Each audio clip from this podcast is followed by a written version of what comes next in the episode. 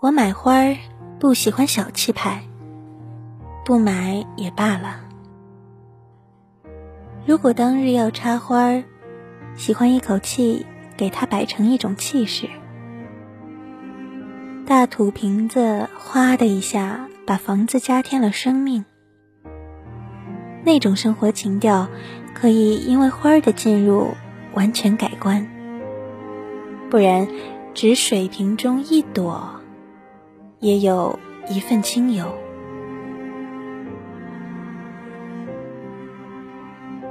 欢迎各位好朋友走进心理 FM，世界和我爱着你，我是泽西。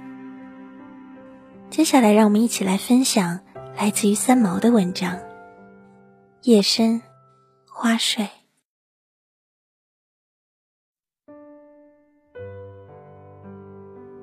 我爱一切的花朵，在任何一个千红万紫的花滩上，各色花朵的壮阔交杂，成了都市中最美的点缀。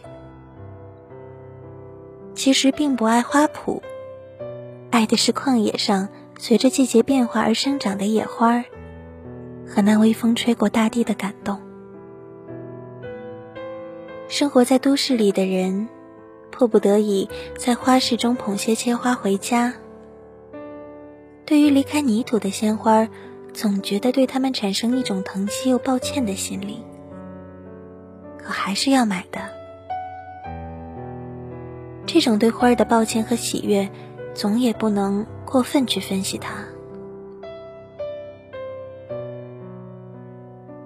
我买花不喜欢小气派，不买也罢了。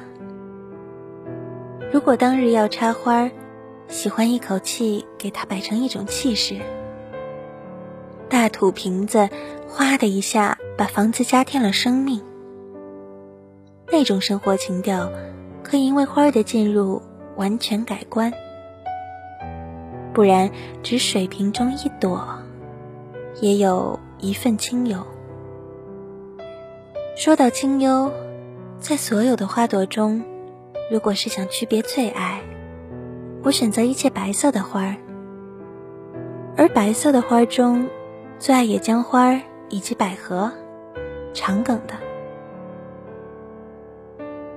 许多年前，我尚在大西洋的小岛上过日子。那时经济情况拮据，丈夫失业快一年了。我在家中种菜。屋子里插的是一人高的枯枝和芒草，那种东西艺术品味高，并不差的。我不买花。有一日，丈夫和我打开邮箱，又是一封求职被拒的回信。那一阵儿，其实并没有山穷水尽，粗茶淡饭的日子。过得没有很悲伤，可是，一切维持生命之外的物质享受已不敢奢求。那是一种恐惧，眼看存款一日一日减少，心里怕的失去了安全感。这种情况，只有经历过失业的人才能明白。我们眼里看求职再一次受挫，没有说什么。去了大菜场，买些最便宜的冷冻排骨和矿泉水，就出来了。不知怎么一疏忽，丈夫不见了。我站在大街上等，心事重重的。一会儿，丈夫回来了，手里捧着一小把百合，兴冲冲的递给我，说：“百合上市了。”刹间，我突然失了控制，向丈夫大叫起来：“什么时间了？什么经济能力？你有没有分寸？还去买花？”说着，我就把那束花啪一下丢到地上去，转身就跑。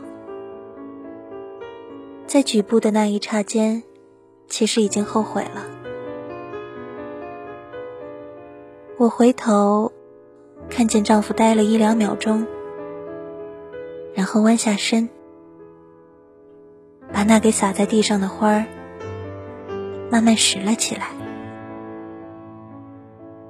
我往他奔回去，喊着：“荷西，对不起。”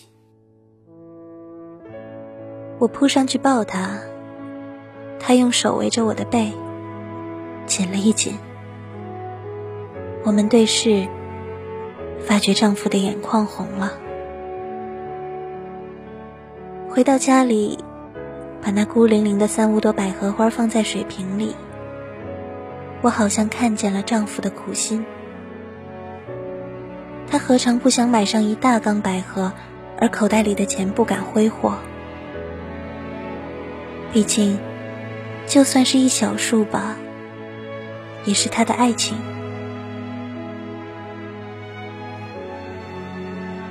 那一次，是我的潜伏和急躁伤害了他。以后我们没有再提这件事。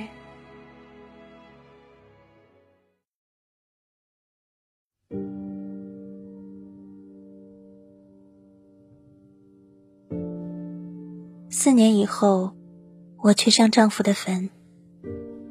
进了花店，我跟卖花的姑娘说：“这五桶满满的花儿，我全买下，不要担心价钱。”坐在满布鲜花的坟上，我盯住那一大片颜色和黄土，眼睛干干的。以后，凡是百合花上市的季节，我总是站在花摊前发呆。一个清晨，我去了花市，买下了数百朵百合，把那间房子摆满了他们。在那清幽的夜晚，我打开全家的窗门，坐在黑暗中，静静的。让微风吹动那百合的气息，那是丈夫逝去了七年之后，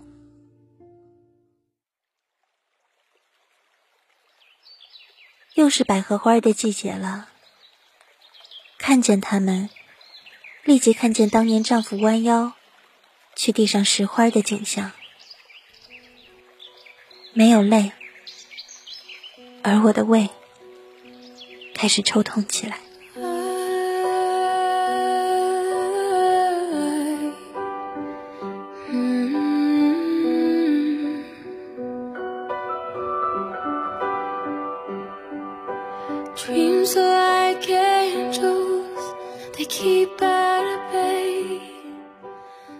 感谢大家收听本期的节目。如果你喜欢我们的节目，请继续关注心理 FM。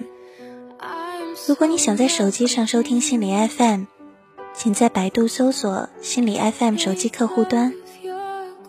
请记得，世界和我爱着你。Force from.